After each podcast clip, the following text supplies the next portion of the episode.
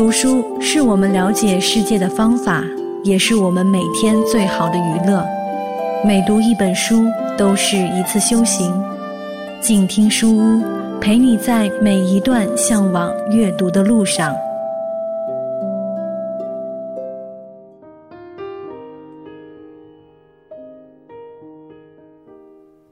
Hello，你好，欢迎收听静听书屋，我是叶希。今天继续和你分享的是，由北京大学出版社出版，贾杰所著的《别装了，其实你没病》，生涯微咨询，欢乐答疑。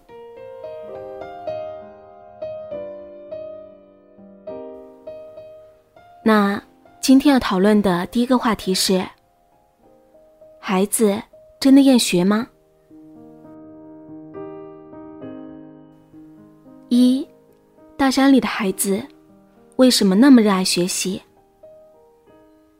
因为他们需要通过学习走出大山，从而改变自己的命运，改变家族的命运。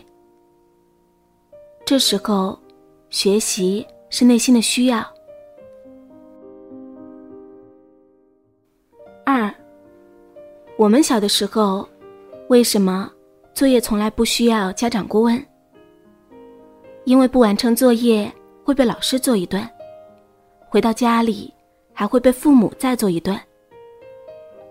这时候，学习是为了避免惩罚。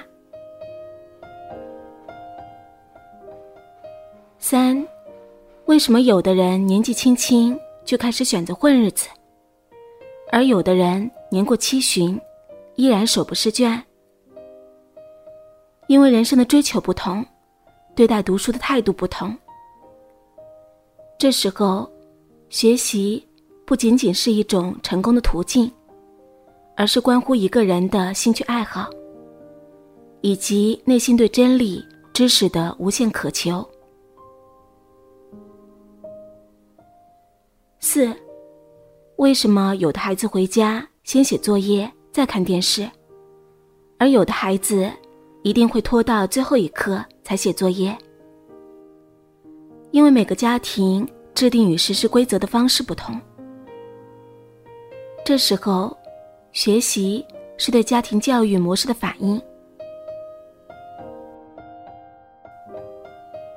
五，为什么有的人会主动学习，而有的人只接受被动学习？因为主动学习的人会把今天的学习。与未来的目标联系起来，而被动学习的人，要么没有目标，要么一直没有摆脱内心对学习的抗拒。这时候，有的人是在为自己的明天而努力，有的人是在为当下的自由而奋斗。所以，从人类好逸恶劳的本性出发考虑，没有内心的需要。缺乏清晰的目标，也没有明确的规则束缚，谁又能够去坚持学习呢？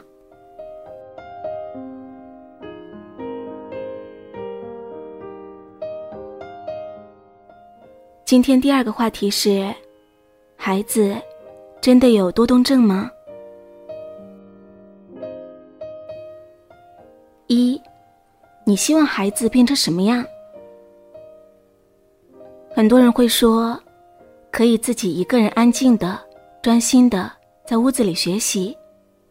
做完作业之后，再主动看一些书来增加阅读量，或者做一些课外练习题。二，你的期待是否合理？现实中你在哪里见过这样的孩子？他们大概占你见到过的孩子。总人数的百分之多少？在孩子的这个年龄段里，这类人是天生骨骼清奇，还是普遍存在的？三，从遗传学的角度来讲，他会有这么优质的基因吗？父母当年的学习习惯怎样？父母都是天生爱学习的，还是被逼无奈去学的？四，从后天环境的角度来讲，家里有浓厚的学习氛围吗？父母是崇尚学习、追求真知、孜孜不倦的榜样，还是紧紧逼迫孩子学习各种技能，以满足自己的虚荣？五，对于他感兴趣的活动，他是否能够做到安静且专心？比如说。看自己喜欢的动画片，玩电脑，摆弄自己的玩具。六，真正的多动症指的是，即使是他感兴趣的活动，他也很难集中注意力，甚至无法控制自己的手脚，并会因此感到痛苦。比如说，他很想专注的摆积木，但是手脚会不由自主的抖动。他很想好好的看动画片，但是身体却不受自己的控制。所以呢，大多数孩子并不是患有多动症，他只不过是对某些活动缺乏兴趣罢了。这时候，我们需要借助外部的奖励或者惩罚，来帮助他们养成正确的习惯。好啦。今天就分享到这里，感谢你的收听，我是叶希，下期再会。